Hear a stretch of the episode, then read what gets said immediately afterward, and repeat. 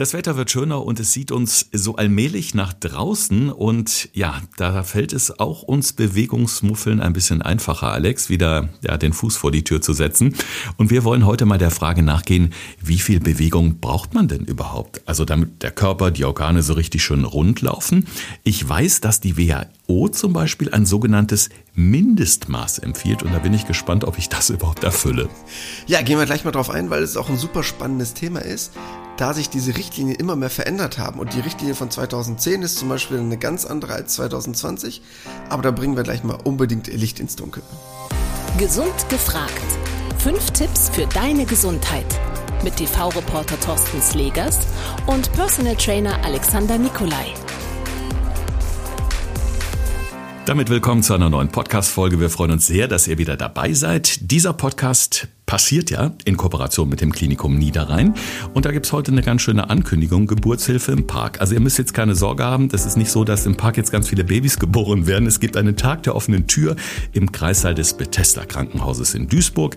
Anlass ist der internationale Hebammentag und da hat das Team der Klinik was Schönes vorbereitet, also das Team der Klinik für Gynäkologie und Geburtshilfe. Da gibt es zum Beispiel einen Kinderflohmarkt. Aber es gibt natürlich auch alle Fragen rund um die Geburt, alle Fragen für die werdenden Mamas und Papas, die natürlich sehr aufgeregt sind, kann man alles verstehen. Und da steht eben das Team an diesem Tag zur Verfügung. Das Ganze findet statt am 6. Mai in der Zeit zwischen 11 und 16 Uhr für schwangere, frisch gebackene Mamas, werdende Eltern, für alle, die sich interessieren. Finde ich eine ganz tolle Aktion. Habe ich damals mit meiner Frau auch gemacht. Da konnte man nämlich im Vorfeld mal so einen kleinen Rundgang durch den Kreissaal im Krankenhaus machen. Und äh, bei mir war es zumindest so, da sind so ganz viele Bedenken oder Sorgen, die man hat, verpufft, weil man einfach sieht, alles super organisiert. Ja, super organisieren in puncto Bewegung wollen wir uns heute mal, Alex, denn ähm, wir haben uns gefragt, wie viel Bewegung, oder ich habe mich gefragt, wie viel Bewegung ist denn eigentlich so notwendig? Bei dir ist es überhaupt keine Frage als Personal Trainer. Du machst wahrscheinlich täglich ähm, das Dreifache von dem, was ich so mache oder noch mehr, keine Ahnung. Aber da sind wir schon beim Thema, denn die Tagesabläufe, die sind ja sehr unterschiedlich. Beruf, Arbeit im Haushalt. Wie schaut's denn da aus? Also diese 10.000 Schritte sollten wir vielleicht erstmal thematisieren, die überall propagiert werden. Müssen es die wirklich sein? Ja, erstmal diese 10.000 Schritte. Wieso gerade genau 10.000? An sich ist das erstmal totaler Quatsch, weil die 10.000 Schritte basieren eigentlich nur auf so einer Art Marketing-Gag. Und der ist schon 1964 erfunden worden. Da ging es einfach nur um die Einführung eines Produktes. Das hatte einfach einen schönen asiatischen Namen, diese 10.000 Schritte. Da ging es um einen Schrittzähler, der mal erfunden wurde. In Bezug auf körperliche Aktivität, die halt gemessen werden sollten. Die sollte halt mit verkauft werden bei den Olympischen Spielen. Und da hatte sich eine Firma einfach eine tolle Idee überlegt. Und so hieß halt einfach ihr Produkt die 10.000 Schritte. Und seitdem ist das irgendwie so ein Mythos, der sich jetzt seit äh, über 50 Jahren äh, so langsam hält. Keine Ahnung warum, aber klingt erstmal ganz cool. Gehen wir aber vielleicht mal ein bisschen mehr darauf ein. Weißt du denn, wie viel du am Tag gehst, Thorsten? Also es gibt so eine interne Battle zwischen meiner Frau und mir. Ja, also wenn ich im Büro hier sitze, dann komme ich vielleicht manchmal nur auf 2000 Schritte und die kriege ich auch nur zusammen, weil ich mir angewöhnt habe, vom Büro zwei Stockwerke tiefer in die Küche Kaffee oder Wasser holen und wieder zurück und nicht direkt die Flaschen neben den Schreibtisch zu stellen. Also dein Tipp von vor Jahren, ich beherzige ihn immer noch. Meine Frau im Haushalt oder wenn sie im Garten ist, kommt da locker auf 12 bis 14.000 Schritte. Also da bin ich immer der Loser.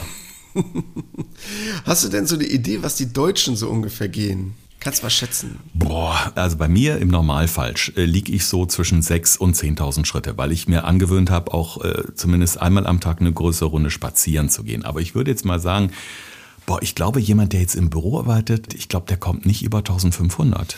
Ja, also man weiß, dass die Deutschen im Schnitt ungefähr so knapp 5000 Schritte gehen. Aber das ist natürlich der Schnitt. Ne? Das heißt, da musst du jetzt all die rausrechnen, die vielleicht den ganzen Tag im Büro hocken. Mhm. Im europäischen Vergleich, da liegen wir so bei 4900. Also wir sind zumindest ein bisschen aktiver als der europäische Vergleich. Aber halt jetzt zum Beispiel noch weit weg von den 10.000. Aber man muss sich vielleicht auch mal überlegen, was überhaupt notwendig ist. Denn diese 10.000 sind halt, wie gesagt, nur so eine grobe Marke, die ja irgendwann mal marketingtechnisch hereingeschworfen wurde von der Industrie. Und das, was man eigentlich wirklich mittlerweile rausgefunden hat und das, was so Werte sind, die wirklich wichtig sind, sind so ungefähr sieben bis achttausend Schritte pro Tag. Und das basiert einfach darauf, dass man geguckt hat, wie entwickelt sich die Gesundheit von einem Menschen in Abhängigkeit von der Schrittzahl, die er am Tag geht. Und man hat dann einfach rausgefunden, dass es halt starke Einschränkungen gibt bei nur zwei bis dreitausend Schritten pro Tag, gewisse Einschränkungen noch gibt bei 5.000 bis 6.000, aber ab 7.000 bis 8.000 ungefähr, das war so die magische Grenze, ab dem Moment hast du danach keinen zusätzlichen riesengroßen Mehreffekt. Also jetzt nur bezogen auf die Gesundheit, ne? wir reden jetzt nicht vom Gewicht, aber so als magische Grenze ist eigentlich so 7000 bis 8000 der Bereich, wo man sagen kann, damit werde ich gesund alt. Mhm. Also ich habe auch eine App auf meinem Handy, die meine Schritte entsprechend zählt oder auf meiner Uhr. Ich finde es ganz praktisch, weil das führt einem einfach auch mal jetzt, ha, es hat gerade Pling gemacht, Zeit zum Aufstehen, sehr interessant. Ich, ich werde es nach dieser Podcast-Aufzeichnung auf jeden Fall nachholen, aber ähm, das finde ich auch ganz spannend, denn ähm, wenn ich dann sehe, an einem Tag habe ich nicht so viel geschafft, dann versuche ich einfach entweder abends noch eine Runde zu laufen oder am nächsten Tag ein bisschen mehr zu machen. Denn es heißt ja auch immer, dass gerade die Bewegung eigentlich das beste Mittel gegen chronische Krankheiten ist. Das heißt, wer zu viel sitzt oder sich zu wenig bewegt, muss halt irgendwann mit der Quittung rechnen. Was kann da passieren? Ja, definitiv, Thorsten. Eins der größten Probleme, die wir eigentlich haben. Denn du musst erstmal daran denken, was passiert mit deinem Körper in dieser vermeintlichen nahezu Inaktivität, weil das Sitzen ja eine so der inaktivsten Formen ist von Nichtbewegung sozusagen, die wir im Alltag haben. Das heißt, unser Körper fährt halt schon relativ stark dabei runter. Einmal was unseren Stoffwechsel angeht, der Kreislauf fährt runter, unsere Atmung wird vielleicht ein bisschen flacher, wir werden dadurch generell ein bisschen müde, ein bisschen träger. Wir schwächen auch dadurch unser Immunsystem. Und langfristig hat das natürlich auch Folgen für das Herz-Kreislauf-System. Das heißt, auch was Diabetes angeht, dass der Blutzuckerspiegel nicht mehr so gut reguliert werden kann, wenn wir so lange Phasen von Inaktivität haben da hängen wirklich extrem viele Sachen dran an diesem klassischen ja, Inaktivitätssyndrom, was wir uns mittlerweile selber antrainiert haben. Mhm. Ich habe von äh, einer, ja, ich weiß nicht, ob es eine Studie ist, auf jeden Fall gab es an der Universität in Seattle, äh, die hat sich da sehr intensiv mit beschäftigt, gibt es Erkenntnisse, dass das empfohlene Mindestmaß der Weltgesundheitsorganisation nicht ausreicht, um etwa das Krebsrisiko, Darmkrebs wurde beispielsweise da angesprochen, zu minimieren oder auch Diabetes. Gibt es denn da verlässliche Studien? Weil du sagst ja auch, diese 10.000 Schritte sind eigentlich Quatsch. 7.000 bis 8.000 reichen eigentlich aus. Jetzt sagen die in Seattle, das Mindestmaß, was von der WHO gesagt wird, reicht auch nicht aus. Also was soll man glauben? Ja, das, was interessant ist, und deshalb habe ich mich da extra nochmal ein bisschen durch die Bücher gefuchst und quer gelesen, was denn so die neuesten Weiterentwicklungen sind und habe extra nochmal alte Leitlinien rausgesucht. Und das war super interessant. Das heißt, da bin ich auch ein bisschen in Literatur versunken in dem Moment. Denn auch mein Stand zum Beispiel als ich angefangen habe, Sport bzw. Ernährung zu studieren, ist ja jetzt auch schon ein paar Jahre her. Also, oh Gott, ich bin alt, aber bald 20 Jahre her. da waren die Leitlinien auch noch ein bisschen anders. Da ging es nämlich genau darum, was du gerade eben angesprochen hast, dass man gedacht hat, ja, Hauptsache, ich gehe jetzt, was weiß ich, dreimal die Woche laufen, so als Beispiel. Aber die Leitlinie von WHO 2010 zu 2020 ist mittlerweile komplett unterschiedlich. Denn damals hieß es noch, ja, ich muss mindestens 10 Minuten am Stück eine Belastung haben, am besten 30 Minuten und äh, dreimal die Woche wäre gut. Und mittlerweile hat sich das komplett geswitcht, denn mittlerweile sagt man, jede Minute zählt, egal was du tust. Du solltest jeden Tag mindestens 30 Minuten eine moderate Belastung haben und dreimal die Woche eine intensive Belastung. Und das ist ein riesengroßer Gamechanger mittlerweile, dass es sich komplett gewandelt hat, dieses Bild von, es reicht, wenn du dreimal die Woche Sport machst, hinzu, nein, du brauchst eine körperliche, tägliche Aktivität. Und beim Sitzen ist es genauso, weil früher hieß es einfach nur, da gab es keine Empfehlung zu sitzen oder zu Inaktivität in den 2010ern. Das ist ja auch noch nicht lange her. Und seit 2020 steht da explizit als Hinweis, möglichst Sitzzeiten reduzieren und durch körperliche Aktivität jeglicher Art ersetzen. Mhm. Okay, interessant. Ja gut, wir wissen, Bewegung und Sport sind ja nicht nur gut für die Muskulatur, sondern auch für die Stimmung. Also ich glaube, das kann jeder nachvollziehen. Auch selbst wenn man mal den Popo vom Sofa schwingt und eigentlich keine Lust hat, danach fühlt man sich immer besser. Ja, weil einfach Glückshormone ausgestoßen werden. Das kann selbst ich bestätigen. Aber ich glaube auch, Alex, dass äh, mehr nicht unbedingt besser sein muss. Denn es gibt ja nun mal auch Menschen, die wirklich jeden Tag reinkloppen im Fitnessstudio, die Gewichte durch die Gegend schmeißen. Also zu viel ist dann aber auch kontraproduktiv, oder? Gibt es da auch neue Richtlinien? Ähm, naja, das Problem ist ja, dass wir Deutschen eher an zu wenig leiden als an zu viel. Das heißt, die Menschen, die wirklich zu viel machen, ist meistens eine relativ kleine Menge. Aber wir sind ja auch mittlerweile in der Gesellschaft, ähm, das weißt du auch, dass es immer mehr auch Erkrankungen gibt, sowas wie Burnout, nennen wir es mal Erschöpfungssyndrome, um das mal grob zusammenzufassen. Und das ist mir da eigentlich schon ein ganz wichtiger Aspekt, dass viele Leute im Alter komplett getrieben sind und dann den Sport noch zusätzlich machen, der ihnen aber nur noch einen zusätzlichen negativen Aspekt verleiht, um es vielleicht mal so auszudrücken. Und da muss man natürlich schon so ein bisschen aufpassen, dass diese gesunde Stresspegel, weil Sport in dem Moment, wo ich ihn tue, auch ein gewisser Stress für den Körper ist, zumindest sehr intensiver Kraftsport, muss ich schon darauf achten, dass es nicht zu viel ist. Bei den meisten Deutschen ist es aber eher ein Problem, dass es zu wenig ist. Jetzt muss ich mal ein bisschen aus dem Nähkästchen plaudern. Wenn ich als Reporter fürs Fernsehen äh, Reportagen produziere und drehe, die sich rund um das Thema Ernährung, Fitness, Bewegung drehen, ist immer gewünscht, weil einfach auch die Nachfrage so unglaublich groß ist. Es muss dieser Aspekt drin sein, abnehmen. Weil du kannst irgendwie die tollsten Themen irgendwie publizieren. Die Menschen wollen einfach auch wissen, kann ich damit abnehmen? Wie geht das? Wie gut? Wie schlecht? Also es ist ein Thema, man sieht es und es hängt natürlich damit zusammen, dass wir Deutschen uns leider immer weniger bewegen. Ich selbst merke auch, wenn ich zwei, drei Kilo runter haben will, jetzt vom Sommer, es geht einfach nicht, weil ich auch manchmal einfach zu undiszipliniert bin. Ne? Jetzt ist die Frage, äh, wie viel Bewegung ist denn jetzt wirklich vonnöten, um wirklich abzunehmen? Gibt es da so eine Hausnummer, dass man sagt, pro Stunde so und so viel und die und die Sportart? Ich glaube, dass was dabei wichtig ist, was du gerade eben auch schon selber erwähnt hast. Es macht nochmal einen Unterschied zwischen Gesundheit und Abnehmen. Für die Gesundheit hatten wir gerade eben schon mal erläutert, da brauche ich meine 7.000, 8.000 Schritte und zwei, drei intensive Krafteinheiten pro Woche. Das wäre das Optimum und da würde ich mich auch total drüber freuen. Aber, und das ist eigentlich das, was mich auch am meisten stört, dass die Leute immer nur denken, entweder ich mache nichts und sitze auf dem Sofa oder ich gehe jetzt mal eine Stunde joggen. Aber das ist eigentlich gar nicht so der Gamechanger. Der Gamechanger ist wirklich diese Alltagsaktivität, was du gerade eben schon mal angesprochen hast. Nur mal eine Idee. Kannst du dir vorstellen, was das auf der Waage für einen Unterschied macht, ob du jeden Tag 5000 Schritte gehst oder 10.000 Schritte? Hast du eine Idee, was das auf der Waage für einen Unterschied machen könnte, ob einer am Tag 5000 Schritte mehr geht? Ja, ich habe selber ausprobiert mal. Also bestes Beispiel, wir hatten acht Jahre lang einen Hund, ich bin zwei bis dreimal täglich ein, anderthalb Kilometer mit ihm gelaufen. Ich war super im Training und das war überhaupt kein Problem, Gewicht zu halten oder auch mal abzunehmen. So, jetzt ist es ein bisschen weniger, weil er leider nicht mehr da ist. Ich fange jetzt aber wieder an zu laufen. Es ist dann vielleicht nur eine Tour am Tag, ja. So. Ich sag mal, wenn ich jetzt wirklich 10.000 Schritte jeden Tag schaffe, dann war es in einigen Wochen so, dass ich am Ende der Woche ein gutes Kilo, sogar einmal 1,4 weg hatte. Und das war bei der Woche, wo ich weniger gelaufen bin, vielleicht dann, ja, knapp ein halbes. Ja, aber also gut, natürlich jetzt du als Mann, ne, relativ groß, hat nochmal ein etwas anderes Gewicht, logischerweise. Aber wenn wir mal so ganz grob zusammenrechnen, nur der Unterschied zwischen 5000 Schritten am Tag und 10.000 Schritten am Tag ist ungefähr ein Gewichtsunterschied im Jahr von 7 Kilo. Das sind 28 Pakete Butter, nur mal so eine Hausnummer zu haben. Wenn einer es schafft, nur von 5000 auf 10.000 Schritte am Tag zu kommen, hat der einen Gewichtsunterschied im Vergleich zu jemand anders, der genauso ansonsten aktiv ist, der sich genauso ernährt hat. Ne? Wir würden jetzt einen Zwilling auch mal direkt daneben stellen, würden sagen, du hast bei 5000 Schritten auf, du bei 10.000, hat der einen Gewichtsunterschied von 7 Kilo im Jahr. Und ich finde, das ist ein extremer Wert nur für ein paar mehr Schritte, die du einfach in deinen Alltag integriert hast. Nicht durch mehr Krafttraining, nicht durch Joggen gehen, nicht durch irgendwelche herausragenden sonstigen tollen sportlichen Aktivitäten, sondern nur durch Alltagsaktivität.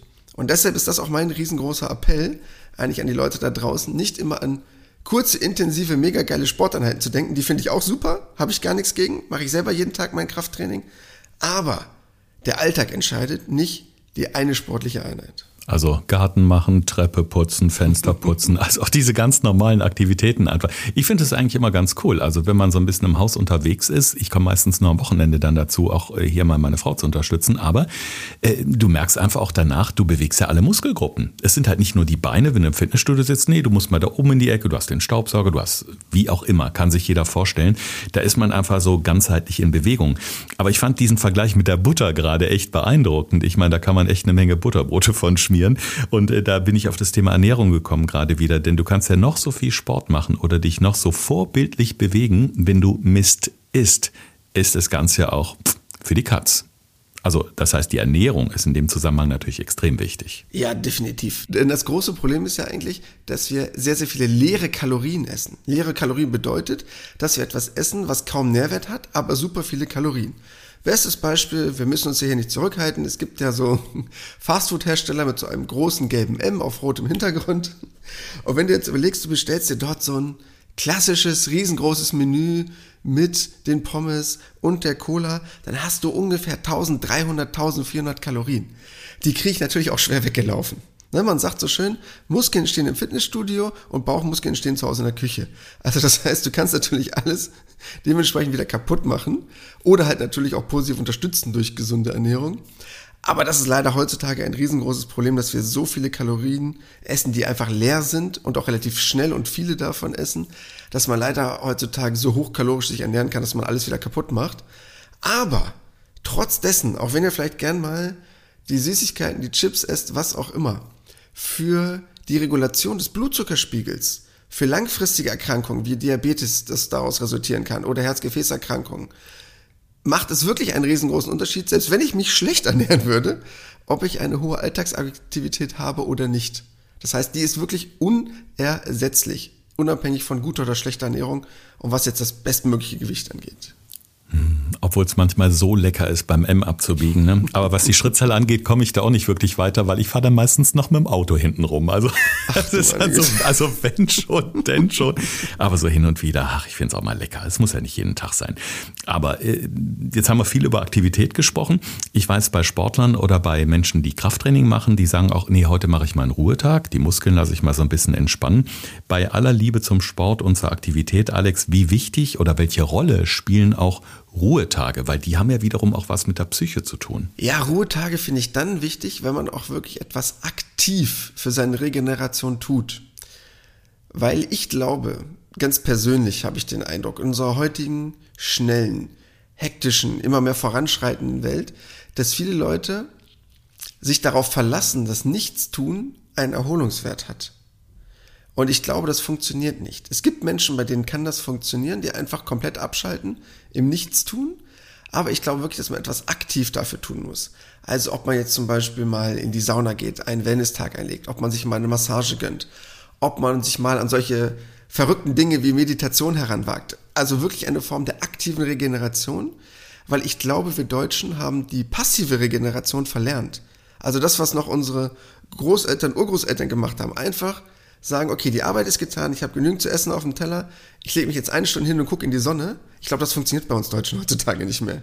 Da kommt immer das Gedankenkarussell, was muss ich noch machen, was muss ich noch tun? Und ich glaube, wir sind mittlerweile in so einem Zeitalter angekommen, der aktiven Regeneration, um das mal so einzuläuten. Und ich glaube, das ist ein ganz wichtiger Aspekt, dem man sich mal widmen muss, dass man wirklich etwas gezielt für sich tut, anstatt einfach nur nichts zu tun. Mhm. Meditation funktioniert übrigens ganz hervorragend. Also für ja, jemand, der immer viel in Action ist und so, der muss sich einfach auch mal so eine gewisse Eingewöhnungsphase gönnen, bis so eine Routine da ist. Aber es funktioniert ganz hervorragend, kann ich aus eigener Erfahrung sagen. Und ich bin ja ein großer Freund vom Wandern. Also das ist in dem Sinne dann kein Ruhetag, aber es ist so ein bisschen der seelische Ruhetag, weil durchs Wandern und durch eine sag ich mal, körperliche Betätigung mit einer schönen Aussicht, wo der Kopf frei wird, das ist ja im Grunde Ruhe und Entspannung. Und das ist ja diese aktive Entspannung, von der du sprichst, funktioniert für mich wunderbar, gerade das Wandern. Ja, definitiv, weil hast du ja nochmal diese Kombination, was du gerade eben meintest, einmal aus körperlicher Aktivität, die aber jetzt nicht so hoch ist, dass sie dich jetzt überbordend belastet, dass jetzt eine extrem stressige körperliche Belastung für dich ist. Und was ich ja gerade schon mal erwähnt hatte, du tust etwas aktiv, was deiner Entspannung zuträglich ist. Und ich glaube, das ist unersetzlich. Und da appelliere ich auch wirklich an jeden von euch, der uns gerade zuhört.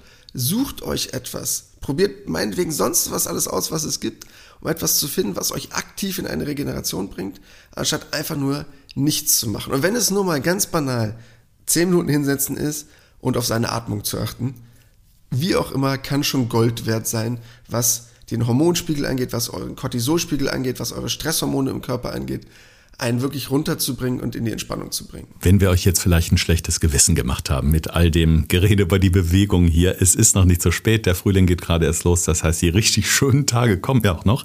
Und äh, wir wollen die tollen Tipps von Alex natürlich nochmal zusammenfassen, damit ihr vielleicht schon ab morgen das einfach mal ausprobieren könnt. Hier sind unsere fünf Tipps für deine Gesundheit. Thorsten fragt, Alexander antwortet. In diesem Podcast erfährst du alles über Ernährung und Fitness. Einfach erklärt und mit konkreten Tipps für deinen Alltag. Tipp Nummer eins: Alltagsaktivität ist entscheidend. Und das ist mir erstmal das Erste, was nochmal ganz wichtig ist. Es geht nicht darum, dreimal die Woche Vollgas zu geben und dich den Rest der Woche nicht mehr vom Sofa wegzubewegen, sondern es geht darum, wirklich jeden Tag 30 Minuten eine moderate Belastung zu haben. In welcher Form auch immer. Aber das ist erstmal das Entscheidende, was ich als Gamechanger gerne vorwegschicken möchte, weil das viele Jahre so nicht berücksichtigt wurde. Tipp Nummer zwei, und jetzt möchte ich mal so ein paar Kleinigkeiten mit reinbringen, was man vielleicht machen kann.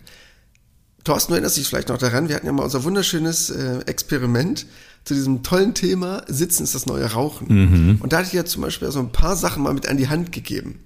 Und weißt du noch, was du jede Stunde einmal machen musstest? Ja, ich sollte einmal pro Stunde fünf Minuten Treppen steigen, einfach nur. Immer rauf, runter, rauf, runter. Ja, war ganz banal. Pro Stunde wirklich nur fünf Minuten. Und wenn dich noch daran erinnerst, wie du danach auf dein Blutzuckermessgerät gehuckt hast und dir die Augen rausgefallen sind, was das für einen riesigen Effekt hatte.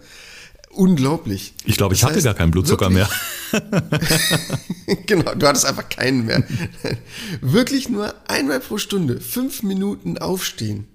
Wäre ich schon der riesengroße Freund davon. Fünf Minuten aufstehen, fünf Minuten durch die Gegend gehen. Euer Körper wird's euch danken. Tipp Nummer drei. Wenn ihr telefoniert, probiert einfach mal das Ganze im Stehen.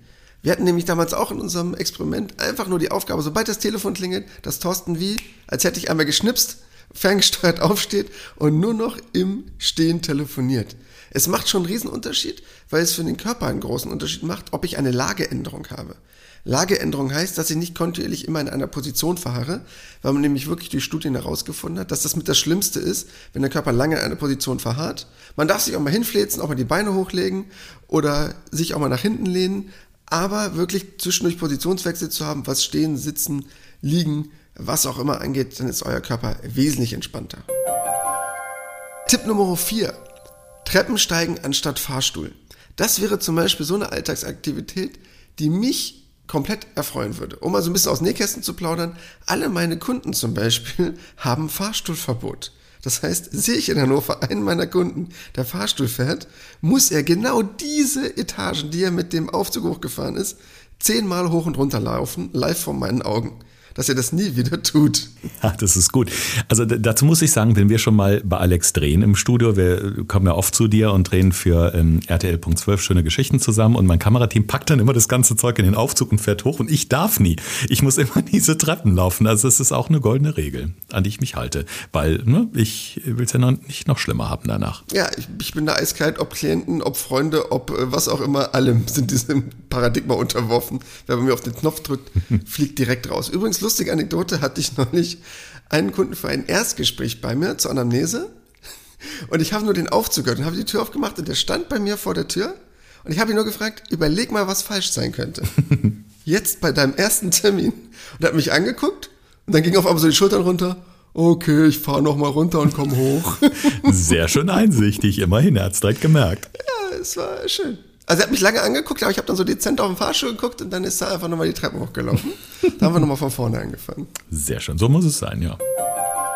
Und der letzte Tipp, sucht euch mal einen Kilometer Radius, von dem ihr sagt, okay, das ist mein Bereich, das ist mein Radius, in dem ich nichts mit dem Auto mache. Bei mir ist es zum Beispiel, auch wenn es jetzt ganz nach wenig klingt, ein Kilometer. Alles, was bei mir im Umkreis von einem Kilometer ist, mache ich gefälligst zu Fuß. Das ist bei mir die Reinigung, das ist das Fitnessstudio, das ist mein Bäcker. Gut, der weißt du schon, dass der direkt bei mir gegenüber ist, die uns häufiger zuhören. Aber der, der mit den guten Dinkelbrötchen, ne? Richtig, ja sehr gut aufgepasst. Mhm. Aber ich habe zum Beispiel diese Grenze für mich magisch gesetzt. Alles bis ein Kilometer wird gefälligst zu Fuß gemacht. Fertig. Und da gibt's auch keine irgendeine Form von Einschränkungen oder Kompromissen. Und sucht euch bitte auch so etwas. Ob das jetzt nun alles, was in ein Kilometer ist, gehe ich zu Fuß.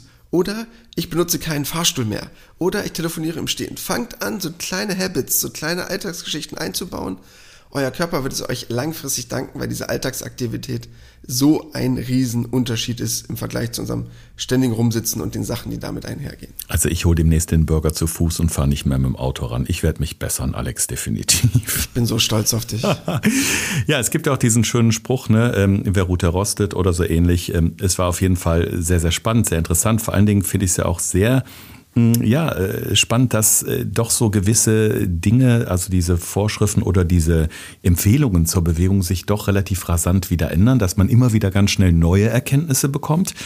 Und wir würden uns natürlich sehr freuen, wenn ihr mal auf unsere Website klickt oder uns bei Instagram folgt. Podcast Gesund gefragt heißen wir da. Da gibt's auch immer schöne Tipps für euch. Oder auf der Website hat Alex immer schöne Pläne zum Thema Bewegung. Es gibt zum Beispiel eine tolle Rückenübung. Wir haben einen Plan regionales Gemüse, regionales Obst, also all das, was euch so in diesem ganzen, ja, bewussteren Alltag äh, unterstützen kann. Und äh, ich glaube, das wird sich anbieten. Und ich muss jetzt gerade selber so ein bisschen schmunzeln, weil du gesagt hast, so beim Telefonieren aufstehen. Ich stehe zum Beispiel bei unserer Podcast-Aufzeichnung grundsätzlich an einem Bartisch. Und während du dann auf meine Fragen antwortest, mache ich so kleine Übungen. Das heißt, ich nehme beispielsweise mal so das Bein hoch, mache so eine Dehnübung oder diese, diese Dehnung mit dem Arm über den Kopf, so ein bisschen den Rumpf dehnen, so ein bisschen Mobilisation fürs Becken und so. Wir sind ja auch auf YouTube vertreten und ich glaube, Alex, was wir vielleicht mal tun sollten, sind so ein paar dieser Übungen, über die wir jetzt gesprochen haben, demnächst einfach mal da mit hochzuladen, damit man mal so eine kleine Vorstellung davon kriegt, wie so eine Alltagsaktivität überhaupt, sei sie noch so doof oder sieht sie noch so doof aussehen kann, aber eben auch sehr effektiv ist. Ja, wir drehen ja eh bald für RTL unsere neue Reportage und dann können wir da einfach noch ein bisschen was Add-on-mäßig hinten dranhängen und äh, dann ja ruhig mal ein paar Sachen dazu aufnehmen, dass ihr mal so ein Gefühl dafür bekommt. Oder auch jetzt für euch mal als kleinen Anreiz. Jeder hat ja mittlerweile so ein Smartphone in der Hand und da sind ja diese ganzen Tracking-Geschichten mit drin. Schickt uns ruhig mal per DM oder persönlicher Nachricht, wie es ein bisschen neudeutscher heißt, auf Instagram ruhig mal so ein Screenshot davon, wenn ihr wollt was ihr so an Profilen habt in der Woche, wie viel ihr euch so bewegt im Tagesverlauf, wäre, glaube ich, mal super interessant und spannend zu erfahren. Definitiv. Ja, in diesem Sinne starten wir mal. Ähm, also wir haben jetzt gerade bei der Aufzeichnung Freitagnachmittag, äh, wir starten mal in ein bewegtes Wochenende und hören uns dann nächste Woche in äh, alter Manier und hoffentlich sehr frisch wieder. Bis dahin bleibt schön gesund. Das war Gesund gefragt. Der Expertentalk mit Thorsten Slegers und Alexander Nikolai. Wenn es dir gefallen hat, abonniere gerne unseren Podcast und verpasse keine neue Folge mehr.